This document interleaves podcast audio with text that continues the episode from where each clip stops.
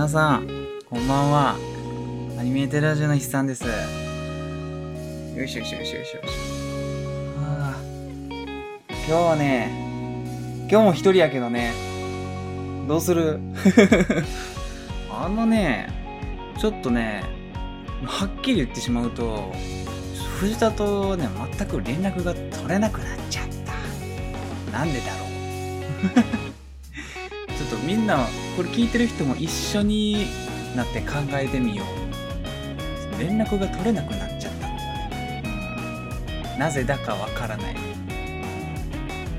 なんかね、なんかその今まで使ってた LINE が、LINE 送っても返事ないな。ずなんか、それがそもそも結構長い間続いてたんですよ。うん。いつからいつかちょっと忘れたんやけど、うん。全然返事ないな。だだいぶ忙しいんかなって思って放置してたんですよ。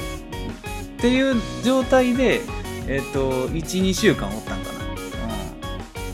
そう。で、あれ、もう全然ね、返事変えてこうへんから、これどないなってんかなって思って、なんか、あんまり普段、ね、あのツイッター 最近あんま見てなくて、そう。で、まあ、その、開いて、じゃあ、なんか、とりあえず生存確認だけしようって言って。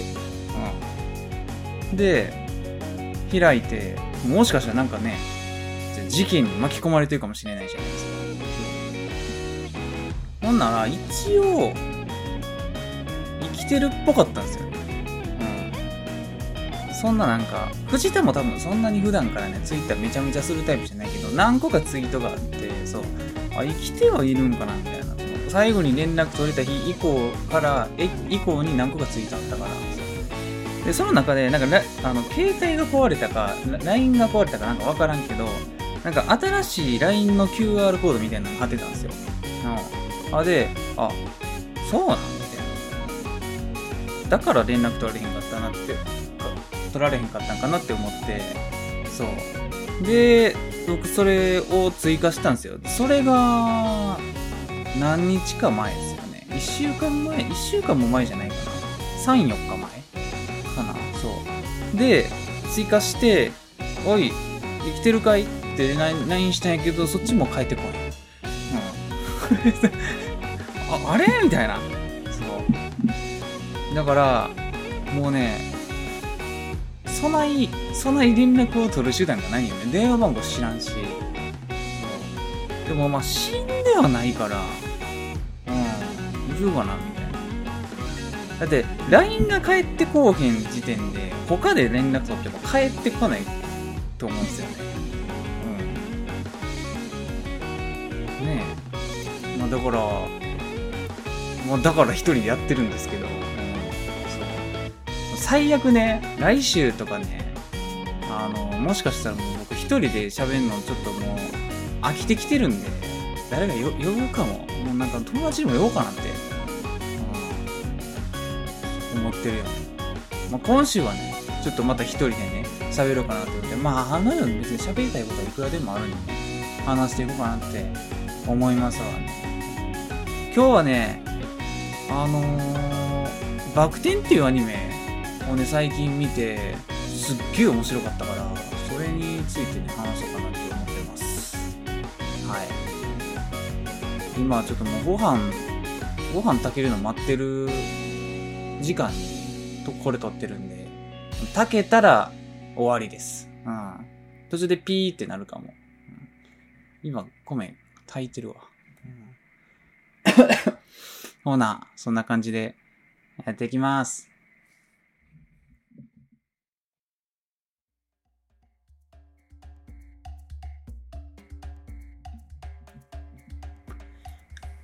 はーい。いやー、なんかね、あのー、まあ、バク転っていうアニメがあるんですよ。うん。で、これ何きっかけやったっけな？なんかその、映画、映画見に行って、その、バク転じゃないんですけど、あれ何の映画見に行った時は多分、最近ね、バブルとか犬王とか見に行ってたから、その、どれかね、見に行った時に、バク転の映画の予告が流れてたんですよね。うん。で、あ、こんなアニメ映画やるんやってその時はそれぐらいやったんですよ。うん。で、あのー、なんか、まあその時は、うん、なんか最近こういう男の子ばっかり出てくるスポーツ系のアニメ、なんかちょこちょこやるよなと思って、まあ最近っていうか、最、ね、最近って感じでもないですけど、うん。やるよなとか思ってたんですけど、ちょっとね、あのー、人からね、バク転じゃないわ。なんか映画、映画を見に行こうってなってたんですよ。と、とりあえずね。うん。そう。で、そこで、なんか時間がね、時間、上映時間の都合とか、まあ、お互いのそのね、時間の都合とかで、あの、この時間帯にやってる映画どれかを見に行こうみたいな感じになって、そう。で、なんか、どれがいいかなって話してたら、なんか向こうがバク転の映画見たいって言い始めて、うん。そう。で、あ、そんなん見てんの？って、まあこれ、誰って言うとね、あの、まあ、あの親なんですけど、そう、親、親とね、なんかその映画見に行く機会があって、そう。で、ああ、そうなんて言って、バク転とか見てるんやってなって、で、まあそれしか見るもんないんやったら見ようかなってなって、僕アニメ映画やったら何でも見るんで、そう。で、まあ2日がかりで予習してテレビ放送の方を、そう。アニメがそもそも12話、えっ、と、去年の4月から地上波でやってたみたいで、うん。で、それを見てから映画見たって感じですね。うん。映画見たの今日なんですよ。今日見に行ったんですよ。そう。まあ、これ撮、あの、撮ってる時点でね。うん。そう。で、昨日見終わったばっかりやから、もうほぼ地続きで見に行ってるよね。うん。アニメリアルタイムで見てた人からしたらね、待望のアニメ、あの、映画かって感じかもしれないですけど、僕はもう、昨日見終わった、見終わったばかりなんで、なんかもうある種、映画っていうよりかは単なる続き感覚で見に行きましたよね。うん。で、まあ、総合的な感想言ってしまうと、まあ、アニメ、テレビシリーズもそうなんですけど、この映画バク転がもうめちゃくちゃ良くて、なんかもう感動しちゃったわ。うん。普通に泣いた。うん。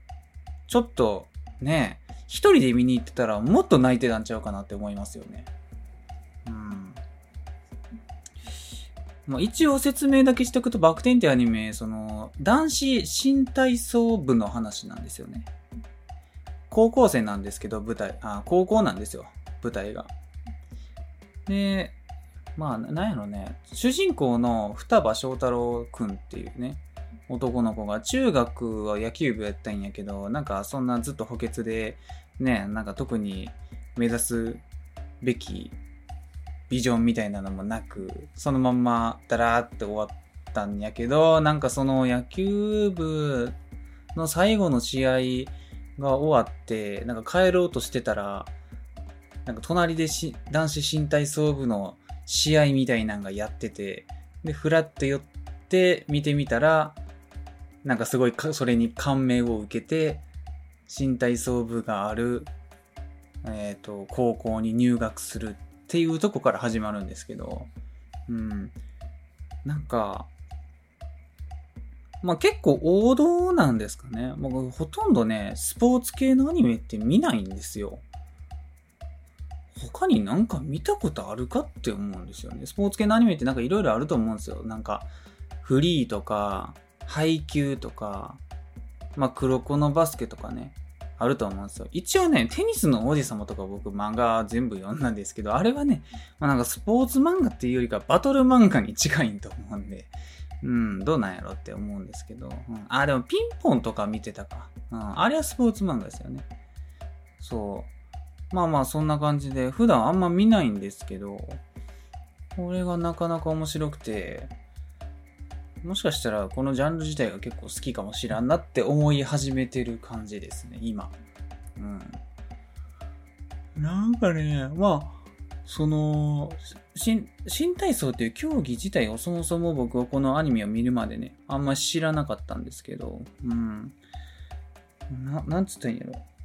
アニメの中で、その新体操の、まあ、演目っていうかね、2分、なんて言ってたかな、2分半から3分ぐらいの演目で、まあ、音楽に合わせて、なんかバク転したり、前転したり、後転したり、なんかぐるんぐるんやったり、なんかバランスみたいなの取ってたりとか、なんだ、なんかね、用語はちょっとよくわかんないですけど、うん。なんかそれの、まず、このバク転のアニメの、なんか、ね、感動したところの一個が、その、演技してる時のアニメーションの技術が半端ないっていうことですよね。うん。その、まあ、さっき言ったんですけど、アニメの中でね、キャラクターが飛んだり跳ねたりしてるんですけど、そこの作画の力の入り方がもう異常で、うん、なんか見応えがすげえあるんですよね。作画がいいってね、一般的には、なんかその、戦闘シーンとかで、に対して言われることが多いんですよね。まあ、あとは日常描写で細かい演技とかをしてることを、まあ、作画がいいとか言ったりするんですけど、うん、なんか、まあ、動きっていう意味で言うと、戦闘シーンと同じなんですけど、なんかそういうね、まあ、例えば、鬼滅とかと比較したりするとね、まあその炎のエフェクトがビーンとか出てね、剣をさんさみたいな、そういう派手な動きじゃなくて、その新体操っていうね、リアル、現実でもある、えー、スポーツの動きとして、なんかあれだけ迫力があるようにね、かけたり、書いてるっていうのはね、なんかもう感動しましたね。うん。なんか作画がいいっていうのももちろんありますし、あの、もう一個言うとしたら、カメラワークがすげえいいんですよ。うん。なんか、ななんて言うの編集がうまうまいっていうかね。うん。それも相まって、その演目やってる時の2分半から3分のあの時間っていうのがすごい贅沢な時間に感じるんですよね。うん。来た来たみたいな。うん。まあ、ライブシーンみたいなもんですよね。うん。あれ良かったね。で、まあ、細かいこと言うと、えっ、ー、と、場面によって、えっ、ー、と、まあ普通のね、デジタルの描写の時と 3DCG 使ってる時があるんですよね。うん。まあ、僕の個人的な、えー、っと、み、あの、なんて言ったらいい？見方で言うと、カメラが割と引きの時は 3DCG 使ってることが多かったかもしれないね。うん。で、寄ってる時は普通のデジタルの作画、手書きの方でしたよね。うん。その、なんか切り替えみたいなのも全然シームレスで違和感もなくて、うん。でも 3DCG 使えばね、なんかその動きも滑らかやし、そう。でもな、なんつったんやろね。うん。で、3DCG でぬるぬる動いてるときは、その、おそらく、最近のね、モーショントラッキングの技術を使ってると思うんですよ。うん。クレジットでもね、モーションアクターっていう、ね、職業の名前で、いっぱい名前がね、連なってたんで、そういう技術をね、もう遺憾なく駆使したんだろうなって思いましたね。うん。そうなんかあの作画の良さの感動っていうのをね、バトルアニメ以外で見ることができるっていうのもね、このスポーツ系ならではの良さなんかなって思いますね。うん。あれすごかったね。まあ、カメラワークが特にすごかったかもしれんね。めっちゃ迫力あるんですよ。そう。ねえ。別に剣振ってね、炎を出したりね、雷出たりしてるわけじゃないのに、すごい迫力あるんですよね。なんか、ね、大技みたいなのが決まったらもうほんまに、おおって言っちゃうみたいなレベルですよね。そう、あれすごかったね。なんかそのカメラワークっていう点でもうちょっと細かいこと言うと、うん、なんか、魚眼みたいな映像になったりだとか、その僕がめっちゃ印象に残ってるのは、あれなんて言ったらいいんやろね。まあ GoPro ってみんな、皆さん知ってます？ちっちゃい、なんか体につけてね、あの撮影したりできるカメラなんですよ。まあアクションカメラっていうね、ジャンルのカメラになるんですけど、なんかあれの視点みたいなシーンがちょこちょこあったんですよ。なんか僕覚えてるのは、えー、っと、まあ、なんかその、なんつったらいい？うーん、T みたいな、T みたいなポーズあるじゃないですか。手をこう水平に地面に対してね、うん、平行か、平行にね、伸ばして、この、まあ、例えば右腕のね、先っぽに GoPro が乗ってるとして、まあ、手の甲の上にね、そう、手の甲の上に乗ってるとして、カメラはま自分の顔の方向いてるみたいな。そう。なんか、すごいね。で、そこ、その状態で腕をこう動かすみたいなカメラワークのシーンがなんかね、あったと思うんですよ。うん。なんか、ああれとかもね、なんかすげえね、あの、面白、面白かったですね。うん、見てる側が。そう、カメラワークと作画と、で、3DCG の、えー、ぬるぬるしてる感じ。うん。全部がね、あの演目のシーンにね、凝縮されててね、すげえ見応えあるんですよね。で、あの、曲もいいし。うん。そうなんよね。とにかくね、それが言いたい。このバク転の良さ。うん。それがまず一個やね。うん。演技してる時の迫力がすごい。これね。そうやね。まあ、あと、うん、バク転良かったとこは、えー、っとね、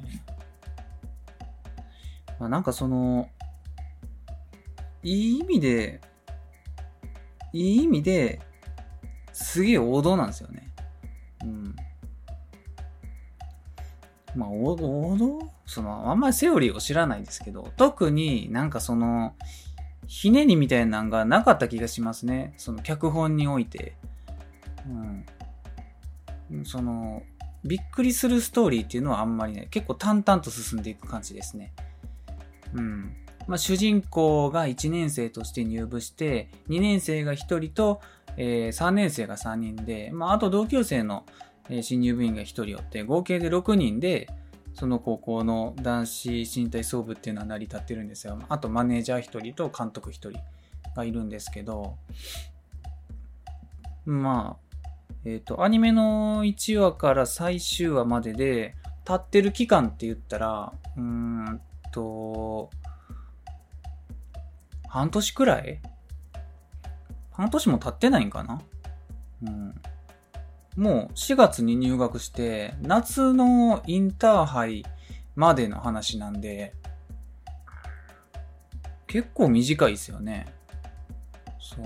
だからそう考えるとすげえ駆け足やったな。うん、ていうか主人公の双葉翔太郎くんっていう子と、あともう一人ね、里見なんとかくんっていうね、さ里見良也くんかな、うん、子が一緒に男子身体操部に入るんですけど、その里見くんは、あのー、もともとすごい経験者なんですよね。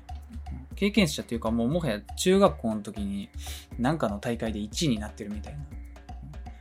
だから純粋な初心者っていうのは主人公の双葉翔太郎くんだけなんですけど、もうね、インターハイの時には全然なんかもう他のキャラクター、先輩の4人とかには引けを取らない動きをしてたんで、すごい涙ぐましい努力ですよね。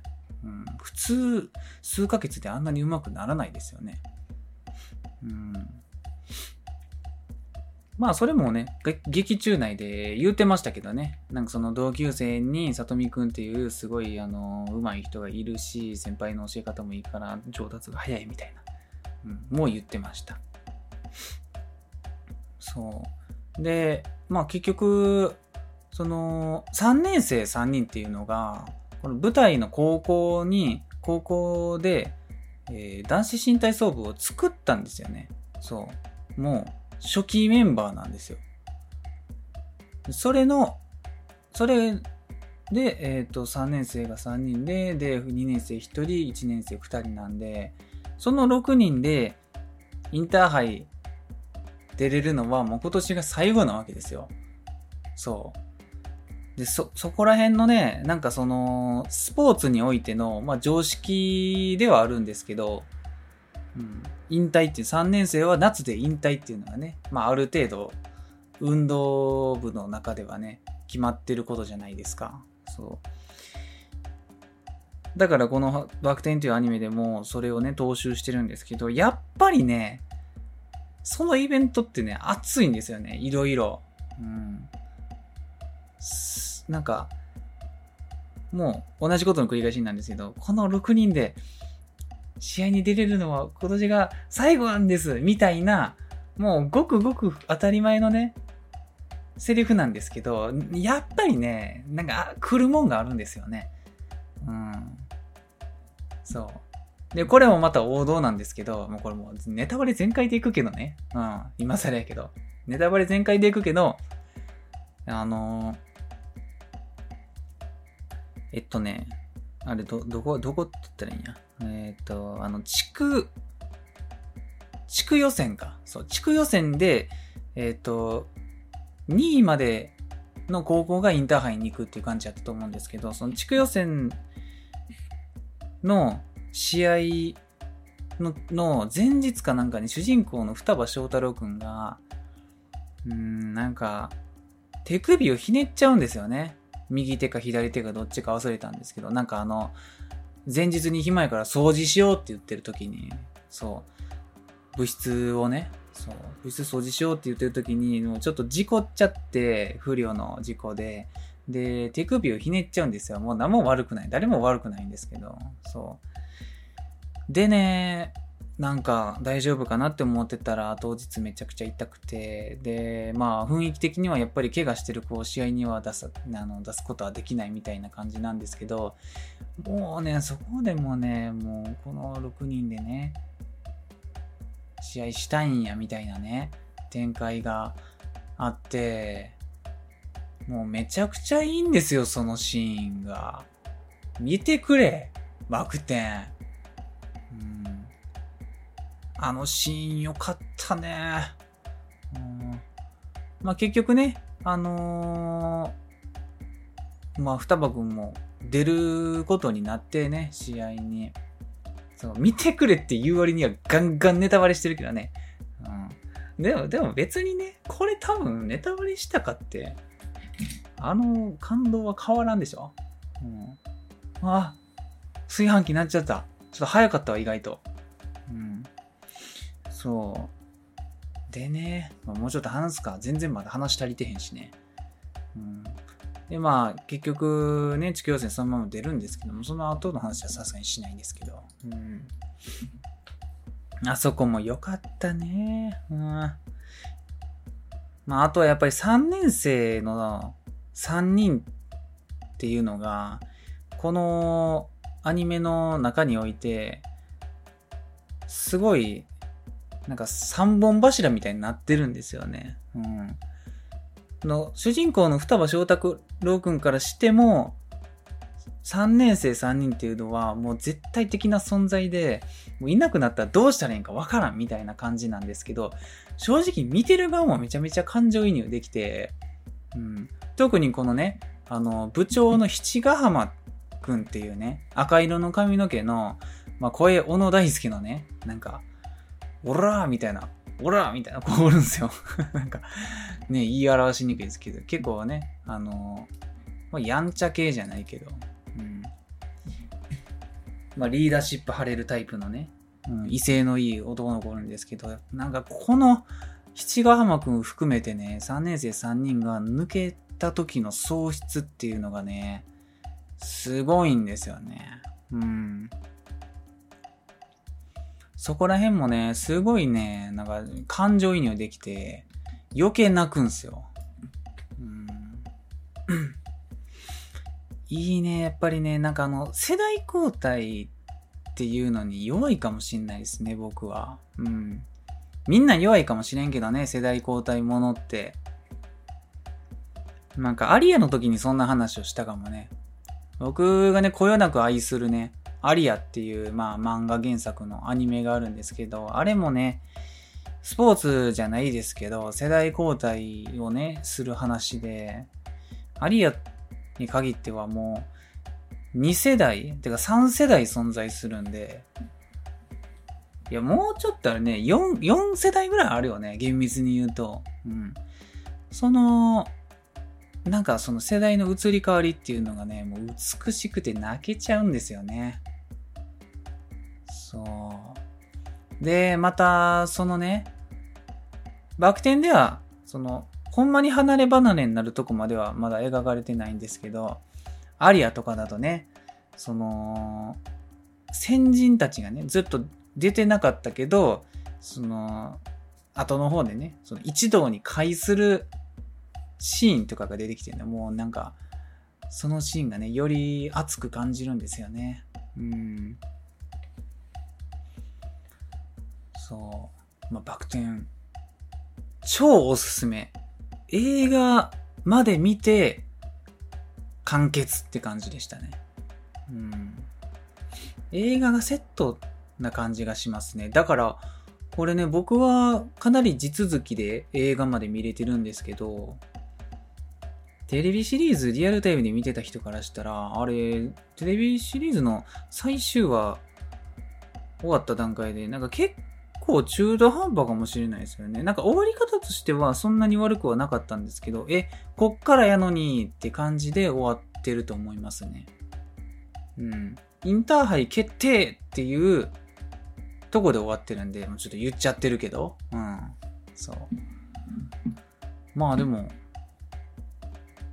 めちゃくちゃおもろいね。で、なんかそのね、あともう一個いいとこあるんですけど、まあこういうスポーツ系のね、作品で絶対ある設定なんですけど、ライバル校っていうのがね、あるじゃないですか。そう。で、まあテニブリとかやったらね、なんとか高校って、あれは中学か。そう。中学なんやけど、あのめちゃくちゃいっぱい種類あるじゃないですか。なんか、氷定とか、ちょっと評定以外覚えてへんけど、評定なんかいっぱいあったじゃないですか。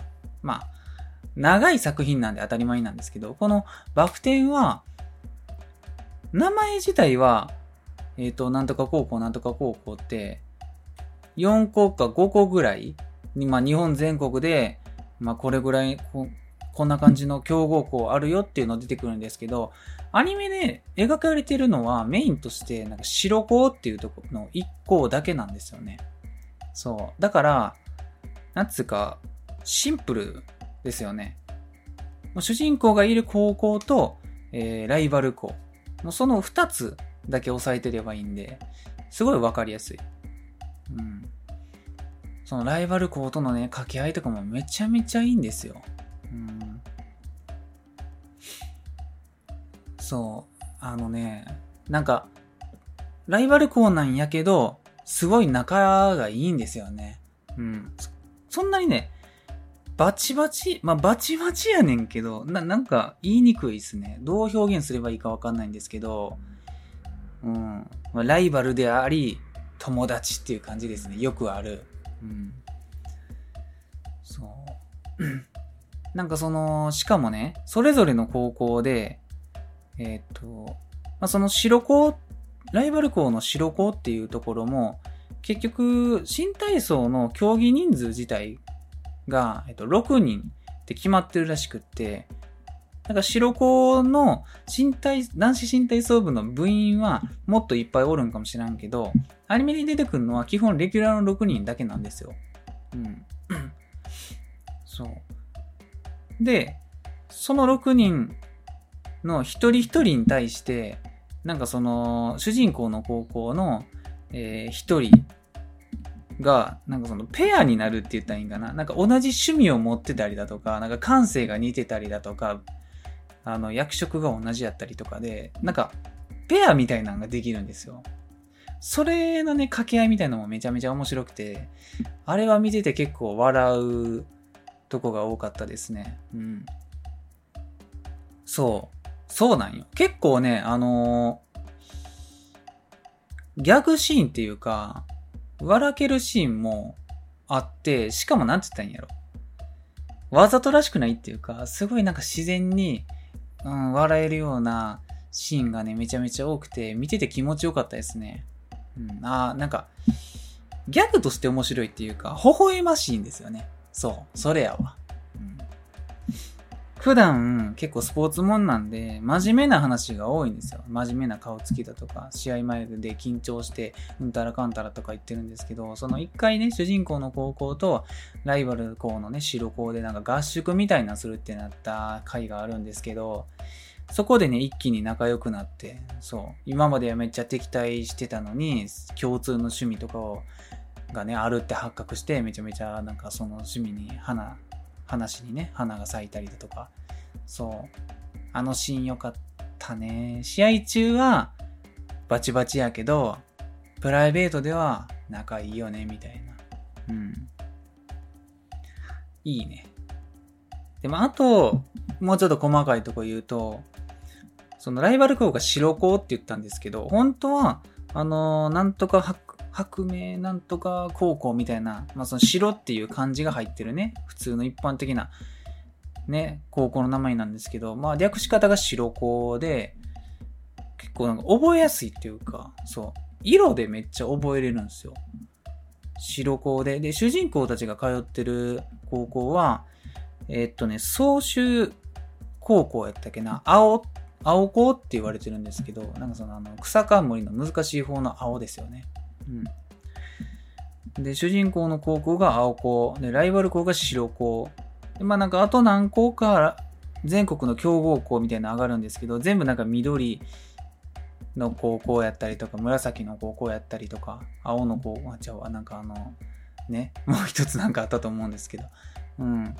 なんか色で分かりやすいっていうのと、登場人物のね、キャラクター自体も結構色で分かりやすかったりしてるんで、なんかこうね、話す過程で、なんか赤色の子とか、黄色の子とか、緑の子とか、白の子とか、なんか言いやすくていいかもしれんね。名前覚えてなくても。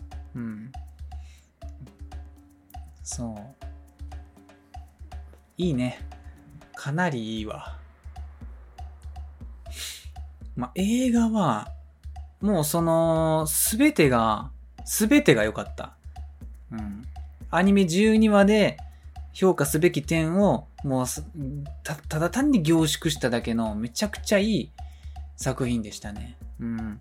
話のテンポもいいし、相変わらず演目の時の作画は神やし。うん。で、まあちょっと映画はね、あのー、顧問の先生とかがめちゃめちゃ絡んできたりして、そう。あと、ちょっとね、あの、アニメ、テレビシリーズでは、まあ、影が薄いとまで言わなかったけど、あんまりフィーチャーされなかった2年生の1人、1人だけおる2年生の子がいるんですよ。緑の子なんですけど、そう。が映画では結構フィーチャーされて、そう。だから、かなりね、その全員、均等に、うん、なんか話が振られてるっていうか、まあこれは意図的かもしんないですけどね。うん。まあ言うても、青校側は6人なんで、うん。やろうと思えば均等にできますよね。これがね、もう12人とかね、18人とかになっちゃうとね、やっぱり影が薄い子っていうのがね、できがちやと思うんですけど、結構均等で、それはそれで良かったですね。うん。映画をマジで泣けたね。うん。隣、右隣に座ってた、あの、女性の方も号泣してたよ。うん。僕もハンカチいるぐらい泣いたわ。そう。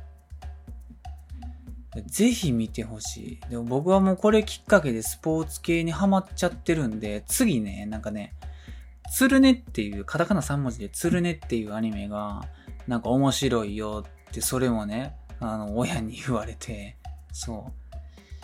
それも、あの、それはね、弓道が題材の映画、あの、アニメなんですけど、それもね、テレビシリーズはもうやってて、またアニメ、あ、じゃあ映画公開予定で、このバク転とよう似たか、よう似たね、感じなんですけど、感じなんですけど、いいね。うん。だからこのノリでね、フリーとか配給とか攻めたいよね。そう。ちょっと最近見るアニメねえなって思ってたとこなんで、これもこの勢いのままね、3、4作品ぐらい見たいですよね。うん。バク転おすすめ。そう。あと、ま、補足で言っとくと、バク転っていうアニメがね、えっ、と、まあ、テレビシリーズ見てるときから、まあ、クレジットを見るんですけど、この、アニメ制作会社がね、あんまり見たことないとこで、で調べたら、えっ、と、ゼクシズっていうところが作ってるんですけど、まあ、正直あんまり聞いたことなくて、さっきね、ウィキペディアでもうどんなアニメ作ってんかなって調べたんですけど、これがね、まあ、な、またなんともね、言えん、なんか、あそこやってるんやっていうアニメがいっぱいあったんですよね。そう。なんか、まあこんなこと言ったらあれかもしれんけど、まあ、一般人がね、うん、あの、ほざいてるっていう体で聞いてほしいんですけど、なんか代表作っていうのがあんまりねえかもしらん。うん。今わーってね、見てるんですけど、まあ、なんやったら、このバク転が一番知名度高いのではって思ったレベル。うん。その他で僕が知ってるので言うと、ダカーポですよね。そう。ダカーポやってるんですよ。しかもこれ無印やね。うん。あとは、あと僕知ってるのは、まあ、伝説の勇者の伝説とか、このね、お兄ちゃんのことなんか全然好きじゃないんだからねっていうやつ。うん、これ、これ僕見てたかな。あと、いつか天魔の黒ウサギとか、惡の華とか、あと、ディアラバーですね。ディアボリックラバーズ。あと漫画家さんとアシスタントさんとっていうやつ。と、この血液型くんっていうアニメね。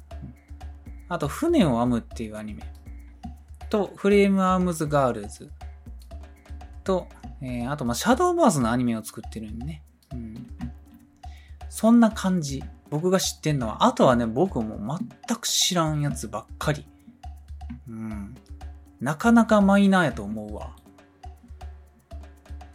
そう。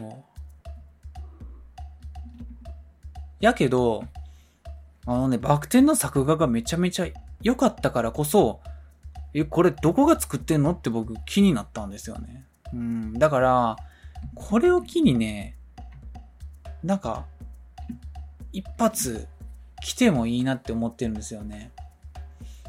そう。渾身のテレビシリーズ。うん。けどバズってもおかしないと思うんですよね。だから原作に恵まれてへんのかな。やっぱり僕あんまりそのね、内部の事情知らないですけど、うん、あんまりね、これ引き合いに出すのは良くないけど、やっぱ UFO テーブルとかって、かなり、その、これアニメ化 UFO さんでしてくださいみたいな依頼自体が多いと思うんですよね。うん。まあでも、できる作品の数って限られてるから、UFO 側が、うん、なんかいろいろ経営的にね、考えて、これはやる、やらんっていうのをね、うん、判別してるんやと思うんですけど、それでいうところの、まあ、あのね、知名度の低いね、アニメ制作会社っていうのは、原作に恵まれる恵まれへんみたいな話がね、あるんかもしれないですね。うん。だからね、これバク転を見たらわかるんですけど、かなりね、実力があるっていうとめちゃめちゃ上から目線なんですけど、うん。こんな家作ができるアニメ制作会社埋まってたんや。僕知らんかったっていうことにね、恥ずかしさを覚えるレベルですよね。うん。いや、これはすごいよ。マジで。まあでも、その、なんつったんやろな。そういうアニメを発見できるのもね、オタクのね、楽しみではありますよね。うん。そんな感じかな。バク転マジで見てくれ。みんな。これいいよ。そう。また、鶴ねもうね、見終えたらね、いや、ちょっと言おうかな。うん。じゃあ今日はね、ちょっとさっくりしてるけど、40分くらいかな。ごめん、ちょうどいいやん。うん。本編とりあえずこんな感じで。